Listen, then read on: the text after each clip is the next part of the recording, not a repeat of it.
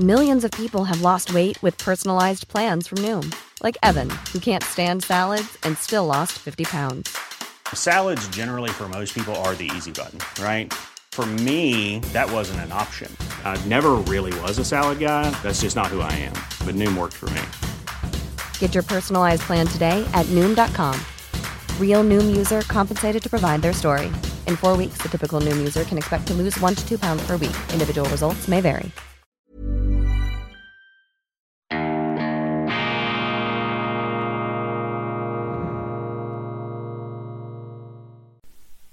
Grüezi miteinander, ganz herzlich willkommen bei Weltwoche Daily, die andere Sicht.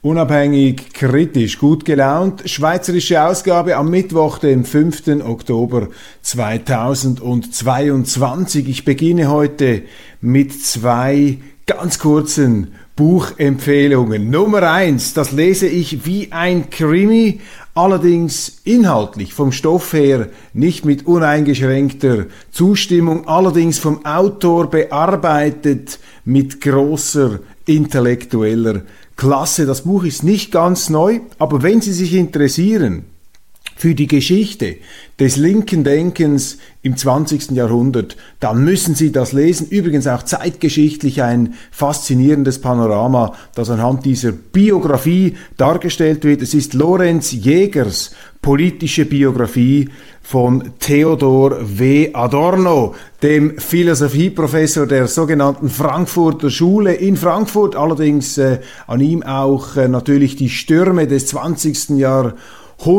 äh, entlanggezogen. Adorno, ein Deutscher, der dann äh, im Zuge der Nazi-Herrschaft auswandern musste, in die Vereinigten Staaten und dort zusammen mit ähm, Berühmtheiten des Geistes, mit äh, Max Horkheimer, mit äh, Siegfried Krakauer, mit äh, den unterschiedlichsten Exponenten. Er kannte auch Thomas Mann, eben diese Frankfurter Schule entwickelt hat, das Institut für Sozialforschung, das es schon in Frankfurt gab, das dann eben ins Ausland gehen musste, nach dem Krieg zurückkam, wesentliche Impulse gab der 68er Bewegung, dann allerdings auch von der 68er Bewegung. Die Revolution frisst ihre Kinder äh, in Bedrängnis gebracht wurde. Und Theodor W. Adorno, ein ähm, Stilist, der äh, auch sehr, sehr kompliziert schreiben konnte, allerdings zu seinen besten Zeiten unbestritten als äh, hervorragender Autor äh, galt mit einem sehr ähm, ja, akademischen Spiel, Stil, das muss man hinzufügen. Adorno Vielleicht nur ein Gedanke, ein Punkt, der hier wesentlich ist. Das Hauptwerk zusammen mit, mit Horkheimer die Dialektik der Aufklärung, das ist die Frage, wie das möglich war, dass aus der Aufklärung, aus dem rationalen Denken heraus der Höllensturz des Dritten Reichs in Deutschland letztlich möglich war, aber äh, Adorno übertrug das aus linker Perspektive auf das äh, insgesamt kapitalistische Weltmodell, die inneren Widersprüche, die da die autoritäre Verhärtung äh, hervortreiben müsse, das war seine These. Und das, was vielleicht das verhängnisvollste Erbe seines Denkens war, war die äh, Neigung seiner Denkschule, dem Andersdenkenden, Leuten mit einer anderen Meinung, die nicht links waren, psychologische Defekte zu unterstellen. Das kam daher, dass er seine Gesellschaftstheorie verbunden hat mit der Psychoanalyse. Und wenn Leute jetzt beispielsweise sich nicht auflehnten gegen den Status quo der bürgerlichen Gesellschaft, wenn sie nicht gegen den Kapitalismus, gegen die Marktwirtschaft waren, dann hat ähm, Adorno das als Ausdruck einer fehlerhaften Psychostruktur interpretiert oder von Kindheitstraumen. Und darum picke ich, da, picke ich das heute heraus, weil diese Neigung dem Andersdenkenden, eine Pathologie, ein krankhaftes, ein geisteskrankes äh, Defektverhalten zu unterstellen. Diese Neigung ist heute wieder beunruhigend alltäglich geworden in unseren Medien, wenn Sie schauen, wie da ähm, immer wieder auf Leute losgegangen wird, die sich eben nicht einfügen in diesen äh, Pseudokonsens, in diese äh, Pseudo-Einheits-Betonfront, äh, der Meinungen, die da von gewissen Leuten von links kommend, allerdings von liberaler Seite oft auch nachgebetet, unkritisch, äh, was da einfach versucht wird, den Leuten aufzupfropfen, aufzunötigen und eben wer abweicht, wer ausschert, äh, der hat sie nicht mehr alle, der hat nicht mehr alle Tassen im Schrank. Also diese Denkfigur, die ist da exemplarisch vorgeführt bei Theodor W. Adorno. Aber Lorenz Jäger, der frühere Chef des äh, Bundes äh, der, des Ressorts Geisteswissenschaften bei der Frankfurter Allgemeinen Zeitung, hat dieses Thema mit einer Souplesse, mit einer Brillanz bearbeitet. Also wirklich, ich bin jetzt kein Adorno-Fan, aber dieses Buch und übrigens ist Adorno zum Teil so schwer zu verstehen, dass man ihn auch dort nicht versteht, wo man ihn versteht. Das ist ähm, wirklich also bemerkenswert. Und dieses Buch Toll, fantastisch. Als Leistung, als Auf den Punktbringung eines wirklich komplex formulierten Denkgebäudes ganz, ganz ausgezeichnet. Dann, dagegen schneide ich einen berühmten Gegenspieler der äh, Frankfurter Schule einen liberalen, einen liberal-konservativen Philosophen, der äh, die Universität Zürich sehr, sehr geprägt hat, indirekt und direkt auch mich noch geprägt hat, der nach wie vor lebt. Theodor Adorno ist mittlerweile äh, gestorben natürlich, äh, eine Figur des 20. Jahrhunderts.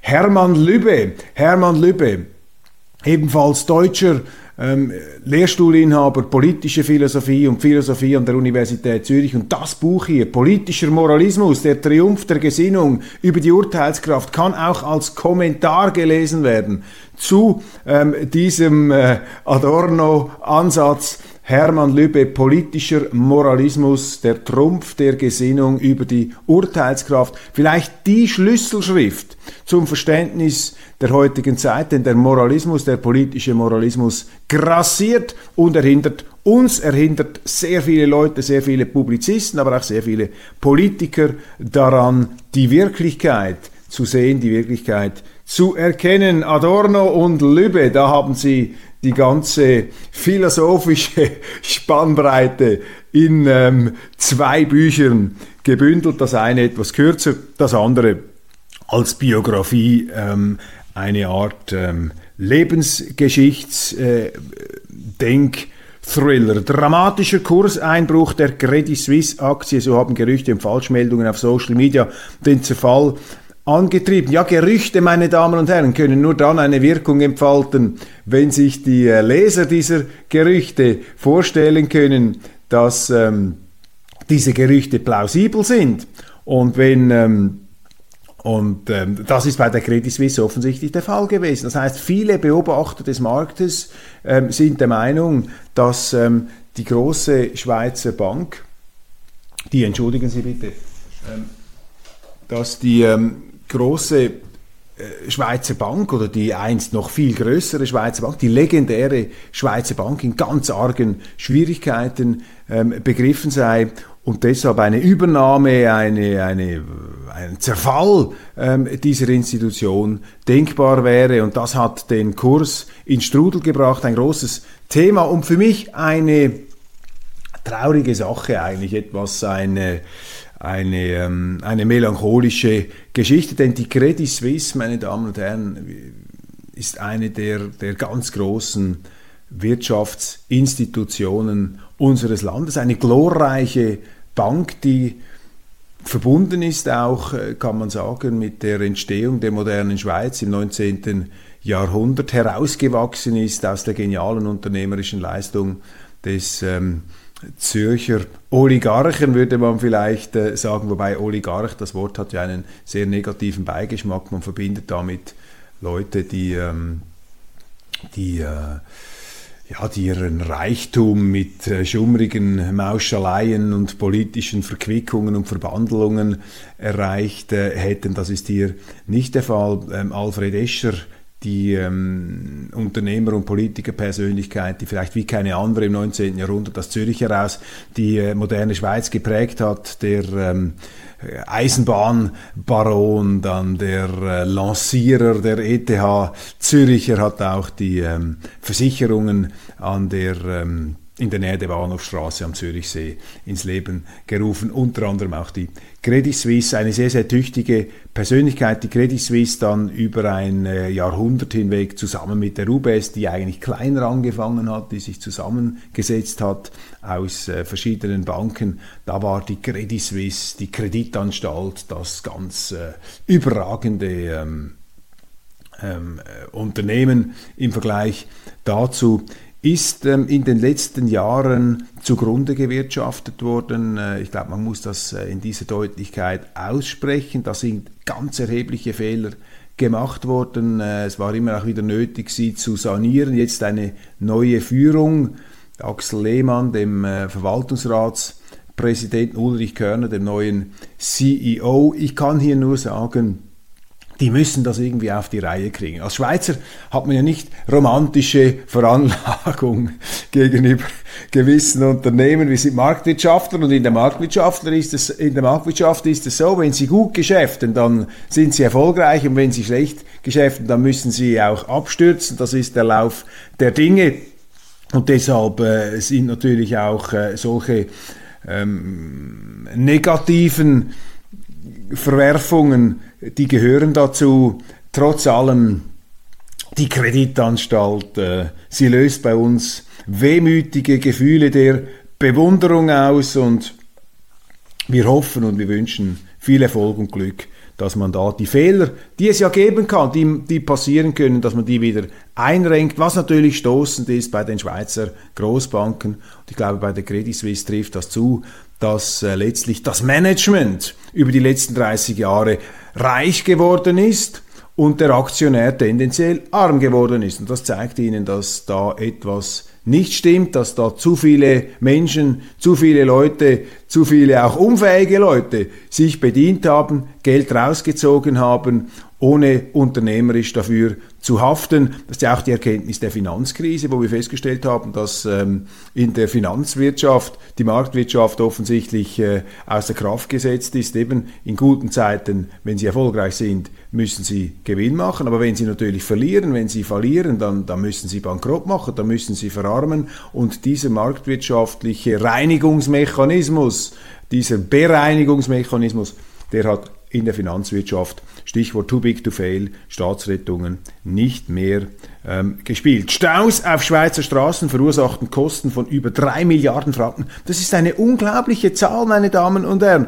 Betroffen von Verkehrsüberlastung sind vor allem einige Hauptstraßen zu Spitzenzeiten. Dort sind die Staus dafür umso intensiver. Doch auch der öffentliche Verkehr verursacht extra Kosten. Ein Bericht heute aus den Schweizer Medien. Aber der große schnaubende Elefant, auch da haben wir einen, der große schnaubende Elefant in der Mitte des Raumes wird gar nicht angesprochen, nämlich die Tatsache, dass die Zuwanderung, die extreme Zuwanderung von bald einmal zwei Millionen Menschen in einem Zeitraum netto, in einem Zeitraum von gut 20 Jahren, dass das äh, da natürlich wesentlich dazu beiträgt, dass wir eine Art Arterienverkalkung der Verkehrsachsen haben. Putins Landnahme entfacht in der russischen Gesellschaft keine Begeisterung, zwar in der Duma, in diesem äh, Parlament in Moskau einstimmige Zustimmung zu diesen Annexionen, zu diesen Referenden, die ja Elon Musk, der ähm, Überunternehmer aus Kalifornien, noch einmal wiederholen lassen wollte. Die Russen haben ihm da eine Absage erteilt. Sie haben gesagt, es sei ja schon abgestimmt worden. Also diese Referenden, die sind sicher nicht sauber abgelaufen. Das kann gar nicht sauber ablaufen, wenn sie im Krieg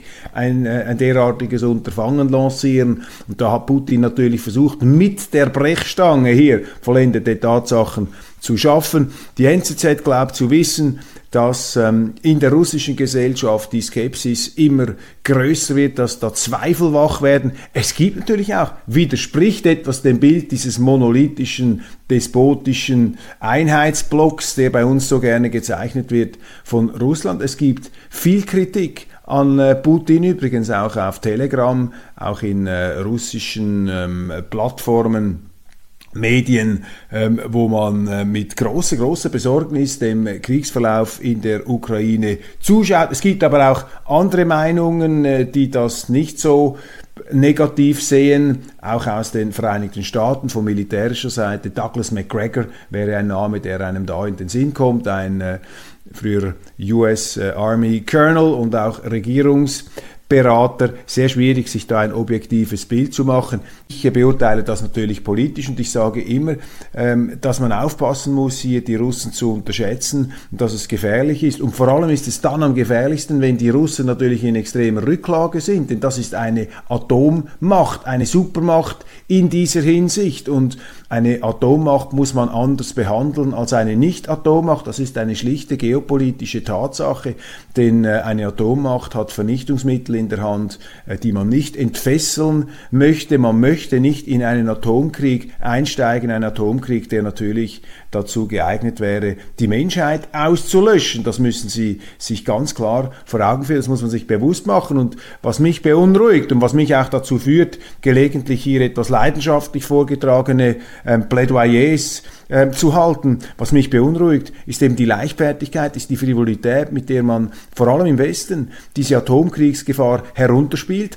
gar nicht darüber redet und indem man nicht darüber redet, macht man diese Gefahr natürlich umso realer, weil man sich auch in trunkener Siegeszuversicht, in einer Art Sieges Betrunkenheit, in einer Überlegenheitsbesoffenheit, auch in einem Moralismus, siehe Hermann Lübbe, weil man sich einredet, dass der Russe äh, bereits in den Seilen hängt, am Boden liegt und jetzt können wir durchmarschieren. Und es gibt sogar schon verrückte Thinktanks in den Vereinigten Staaten, die tatsächlich dem Vorhaben äh, anhängen, hier äh, die russische Landmasse aufzuteilen, also das Fell des Bären zu verkaufen, während der Bär immer noch sich festkraut, sich festbeißt in einem Teil der europäischen, der äh, kontinentalen Landmasse. Das sind die Fakten. Also so beurteile ich das. Nicht unterschätzen und Atommächte sind ernst zu nehmen, die sind anders zu behandeln und da muss man auch nach Kompromissen suchen. Das ist die Gefahr der heutigen Zeit, dass man diese Kompromisse überhaupt nicht mehr sieht, sondern einfach Berichterstattungen, die den Westen in der trügerischen Sicherheit wiegen sollen,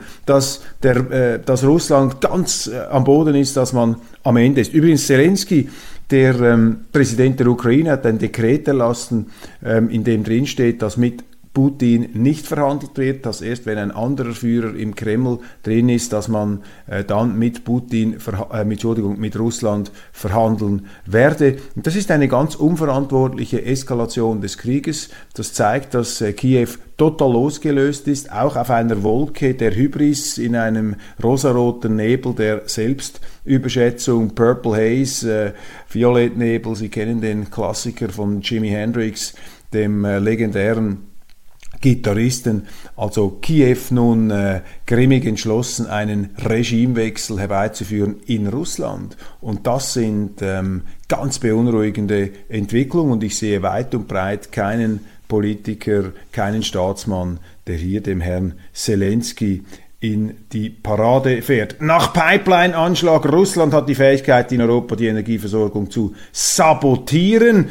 Eine typische Schlagzeile.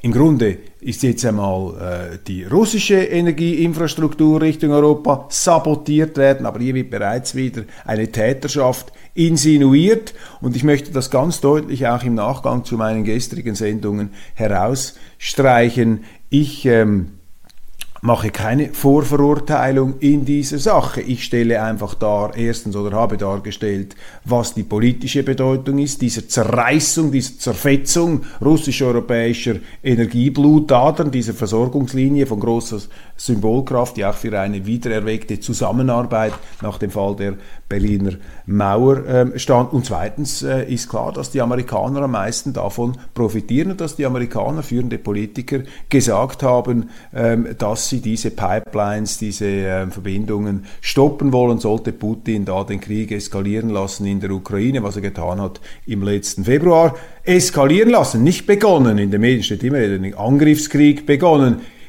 so sicher, ob diese, Wahr, diese Wortwahl präzise ist, denn wir hatten schon während acht Jahren einen Krieg, einen Krieg der ukrainischen Zentralregierung gegen die russischsprachige Minderheit. Das ist ähm, auch moralisch, wenn man so will, fragwürdig, das einfach immer auszublenden, unterschwellig. Das geht natürlich nicht.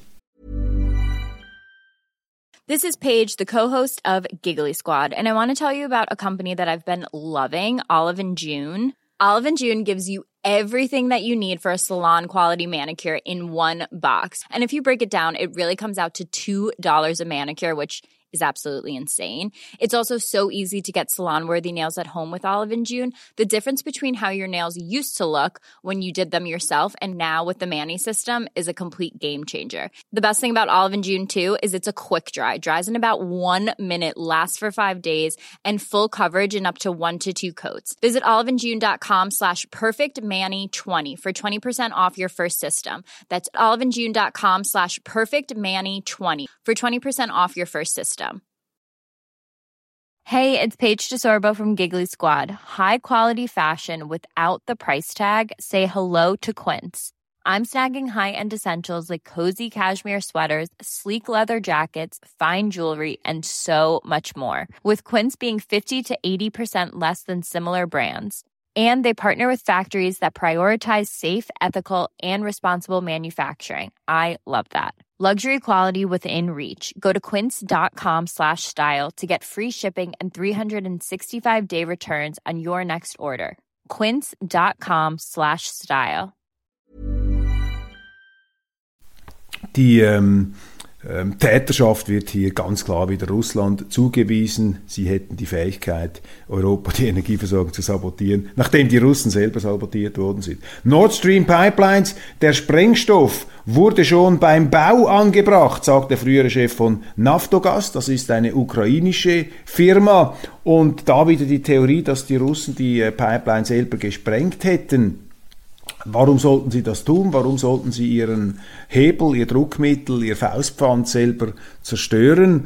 Erste Frage. Zweite Frage heißt dann immer, ja klar, bei Brücken sind auch Sprengsätze angebracht. Man will die kriegswichtige Infrastruktur kaputt machen. Ja, bei Brücken kann ich das nachvollziehen. Eine Brücke kann vom Feind besetzt werden und benutzt werden für feindliche Truppenbewegungen. Das ist aber bei einer Pipeline nicht der Fall. Außer Russland wird erobert, aber dann kann es den Russen ja egal sein, beziehungsweise der Zentralregierung. Aber solange sie noch im Kreml drin sitzt, hat sie ja die Möglichkeit, diese Infrastruktur unbenutzbar zu machen. Also es ergibt da keinen Sinn, davon auszugehen, dass man eine milliardenteure Konstruktion da einfach in die Luft ähm, fliegen lässt, in die Luft jagt, ist absurd.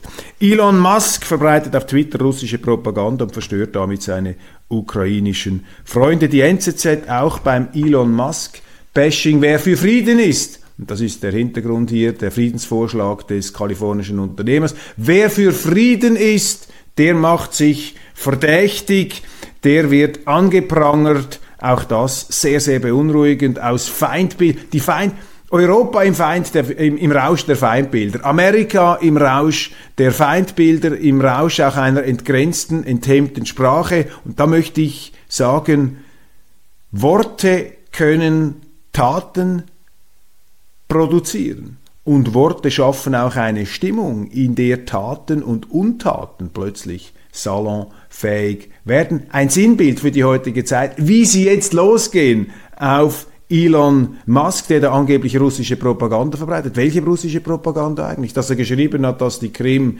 immer zu Russland gehört hatte. Seit 1783, Katharina die Große, Fürst Potemkin, dass die Russen Cherson und all diese Regionen, die jetzt umkämpft sind, besiedelt haben. Das ist keine Propaganda. Das ist Geschichte, meine Damen und Herren. Das ist die Wirklichkeit. Das sind Fakten, das können Sie nachlesen. Zum Beispiel hier, Orlando Feiches, The Story of Russia.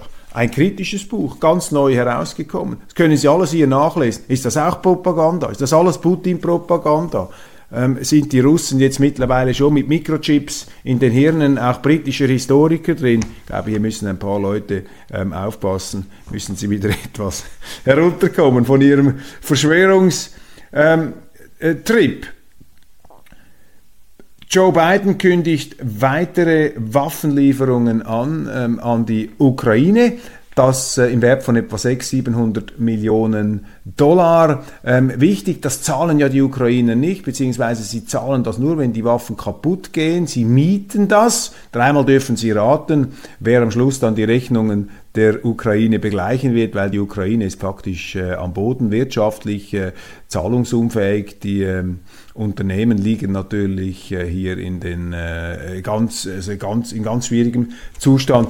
Wird vermutlich voraussichtlich die Europäische Union sein, könnte ich mir ähm, vorstellen.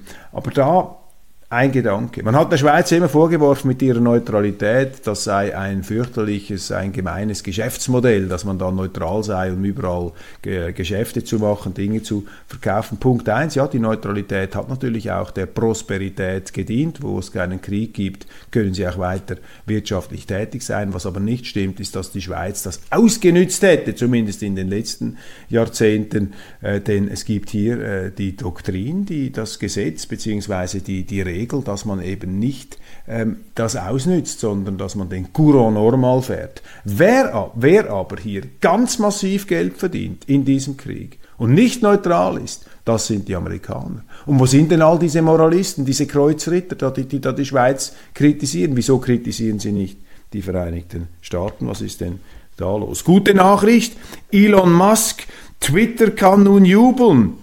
Widerwillig übernimmt offenbar der bereits erwähnte Unternehmer den ähm, Nachrichtendienst mit dem Vögelchen, den Twitter-Dienst. Ich finde das eine großartige Sache, weil Elon Musk ist ein Mann, der nach meiner Beurteilung für die freie Rede stellt, steht, diese Cancel Culture nicht akzeptiert und äh, deshalb so meine Hoffnung bei Twitter dafür sorgt, dass das wieder die offene Plattform wird äh, die Twitter eigentlich sein müsste. Eine tolle ähm, Erfindung. Ich bin ja nicht gegen die Social Media, ich bin nicht gegen die amerikanische Internetindustrie, ganz im Gegenteil, ich halte das für einen Segen, für sehr gut, aber eben alles, was die Menschen erfinden, kann auch missbraucht werden. Plötzlich Frauenpartei, die SVP hat auffällig viele Bundesrats Kandidatinnen. Es ist die Masche der Zeitungen. Die haben eben so lange die SVP in eine, ähm, die Schweizerische Volkspartei, in einem blöden Licht dargestellt, äh, falsch, dass sie jetzt immer wieder verwundert feststellen können, dass die von ihnen selber verbreiteten Irrtümer gar nicht stimmen. Ich finde das immer etwas äh, amüsant. Als Liberale können wir etwas dagegen tun, dass das Schweizer Erfolgsmodell vor die Hunde geht. Ich finde das immer reizvoll, wie wahnsinnig ähm, parteipolitisch geprägt die NZZ ist. Also wenn Sie einen Jubelartikel lesen über den Liberalismus, dann können Sie Gift darauf nehmen, dass kein ähm, SVP-Vertreter dort erwähnt wird. Das wird gepflegt wie der heilige Gral, wie bei einer Sekte. Nein, nur wir von der FDP, wir von den Freisinnigen, wir sind die Liberalen. Außerhalb der FDP gibt es keinen Liberalismus. Der exklusive Club, eine Art, ähm, verzeihen Sie, Rotary Club des Liberalismus, eine Kirche des, des Liberalismus abgeschlossen und ganz klar entlang den Parteigrenzen definiert. Und da kann ja niemand, kein Mitglied der äh, ach so schröcklichen SVP dabei sein. Ich finde das immer wieder interessant hier vom äh, Autor Samuel Tanner ist einmal in die, in die Falle getappt. Ein guter Journalist, ich schätze ihn. Aber hier macht er jetzt macht er jetzt auch mit bei diesem Figurenreiten, bei dieser äh, Selbstbeweihräucherung der In-Gruppe. Und jetzt sage ich Ihnen, äh, was der Denkfehler ist bei diesem Ansatz, dass äh, eine Partei, auch die Kirche, eine Gruppe, die es sich äh, auf die Fahnen geschrieben hat, ein bestimmtes Gedankengut, von dem man annimmt, dass es gut ist, zu vertreten. Das ist eben kein abgeschlossener Zirkel, meine Damen und Herren, sondern ein stellvertretendes Aufgebot. Das sind Leute, die eben für etwas stehen, aber nicht, weil sie sich abgrenzen wollen. Wenn sie sich abgrenzen müssen, dann brauchen sie ja die Organisation, die Gruppe, der sie zugehörig sind, brauchen sie sie dafür, um sich eben als etwas Besseres abzugrenzen von den anderen. Dann stimmt das Motiv nicht mehr. Dann sind sie quasi im Zustand der moralistischen Selbstüberhöhung dann grenzen sie sich ab, dann machen sie eben solche Artikel, wenn sie das Gefühl haben, sie können sich da zugehörig ähm, ähm, darstellen, eben zu einem exklusiven Kreis, wo da andere keinen Zugang haben. Das ist der Holzweg, das ist der falsche Weg. Nein, das stellvertretende Aufgebot, man macht das nicht, um sich abzugrenzen, sondern um das Richtige zu tun und dann werden sie eben auch angegriffen, dann wird man sie in falsche, Anführungszeichen, ähm, Gesellschaft bringen, aber da müssen sie eben aufpassen, dürfen sie nicht anfangen, sich das wegzupacken putzen, sondern sie müssen sagen, das gehört dazu. Wenn sie etwas sachlich Richtiges tun, wenn sie den Liberalismus vertreten, dann werden die Sozialisten ähm, verärgert, dann werden ihnen die Sozialisten sagen, sie sind kein Liberaler, sondern ein Rechtsextremer oder ein, ein Nazi. Und wenn sie dann anfangen, sich äh, abzuputzen und sich zu entschuldigen und sich händeringend da zu positionieren, wie ein Friedrich Merz in Deutschland, dann sind sie eben äh, im falschen Film, dann sind sie bereits, ähm, dann hat man sie erwischt. In Japan läuten die Sirenen. Da haben ähm, nordkoreanische Raketen den Luftraum überflogen und ähm, das wird allgemein auch von mir als Zeichen gedeutet, dass die Weltordnung verlottert, dass mit dem neuen US-Präsidenten seit Joe Biden im Amt ist, im Grunde die Welt ähm, aus dem Fugen geraten ist, ganz klar. Warum? Die Leute sehen natürlich, dass ein schwacher Mann ein Mann möglicherweise nicht mehr im Vollbesitz seiner kognitiven Kräfte im Weißen Haus am Ruder sitzt. Es gibt da sehr beunruhigend auch Filmaufnahmen. Das kann man nicht zum Nennwert nehmen. Aber das ist, ähm, das ist etwas, was einen besorgen muss, was, was unerfreulich ist. Und diese Schwäche, die führt eben dazu, dass dann die Kim Jong-uns dieser Welt oder die Putins dieser Welt, kann man auch sagen, dass die sich dann stärker ähm, nach vorne wagen. Erinnern wir uns, Putin hat äh, die Krim genommen, beziehungsweise die Krim ist Russland beigetreten, als Barack Obama noch äh, amerikanischer Präsident war. Unter Trump hatten wir das nicht. Unter Trump hat auch der Raketenmann in Pyongyang in Nordkorea sich einigermaßen zurückgehalten. Sobald aber ein Machtvakuum spürbar ist, auch ein ähm, Präsenzvakuum, ein, sobald es wackelt in Washington, sobald dort äh, ähm, Zeichen äh, der, der Schwäche, der, der Faiblesse äh, zu beobachten sind, dann gerät das Ganze ähm, ins Wanken. Die New York Times hat einen sehr äh, schönen Artikel geschrieben, einen eindringlichen Artikel aus Lubmin, Deutschland.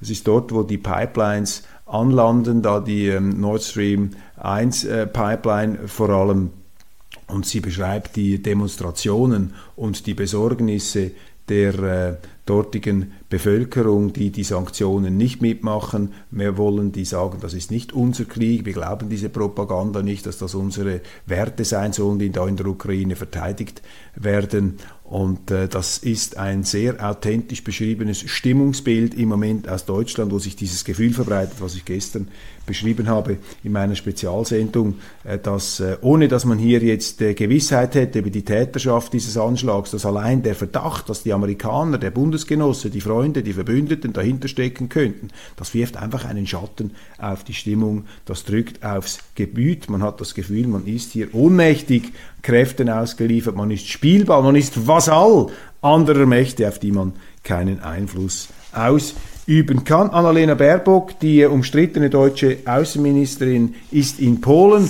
Dort ist ja die freche Forderung erhoben worden, dass die Deutschen noch mehr Reparationszahlungen machen müssen. Die Polen, sie haben ja meine Sympathie, auch die aktuelle Regierung habe ich oft verteidigt, aber im Bereich Russland, und jetzt sind da auch ein paar Geister entfesselt worden, ist da für mich die Eskalationsbereitschaft, die Sprungbereitschaft, die Kriegsbereitschaft viel zu groß, aus nachvollziehbaren historischen Motiven. Das will ich hier überhaupt nicht in Abrede stellen, aber ähm, ich glaube nicht, dass wir uns diese historische Erfahrung zu eigen machen sollten, beziehungsweise zum Industriestandard erheben sollten in äh, Europa das ist nicht, ähm, das, ist nicht das, das ist nicht der Ansatz, den wir da pflegen sollten. Ich glaube, wir müssen jetzt alles daran setzen, ich kann mich nur wiederholen, äh, zum Frieden zurückzukommen. Und da verweise ich auf die Weltwoche von äh, morgen Donnerstag. Da haben wir ein großes Interview mit dem scheidenden IKRK-Präsidenten Peter Maurer, der aus dem Geist der Neutralität heraus die Möglichkeit schildert, wie man aus dem Krieg, wie man aus dem Schlachtfeld wieder zu einer friedlichen Existenz Koexistenz gelangen kann. Dies seine Erfahrung zehn Jahre lang an der Spitze dieser glorreichen, tollen Institution IKRK, Internationale Komitee vom Roten Kreuz, das so etwas wie die Neutralität schlechthin verkörpert, weltweit und so gesehen auch eine der Bastionen der Hoffnung ist, die man in diesen äh, finsteren Zeiten hier pflegen und sehen muss. Ganz herzlichen Dank, das war's von Weltwoche Daily. Ich habe jetzt die internationalen Themen doch ähm, mitgenommen, sodass sie in einem Durchlauf auf dem neuesten Stand ähm, äh, sind. Ich bedanke mich für die Aufmerksamkeit. Äh, wir sehen uns ähm, morgen wieder. Ich freue mich und Ihnen einen schönen Tag.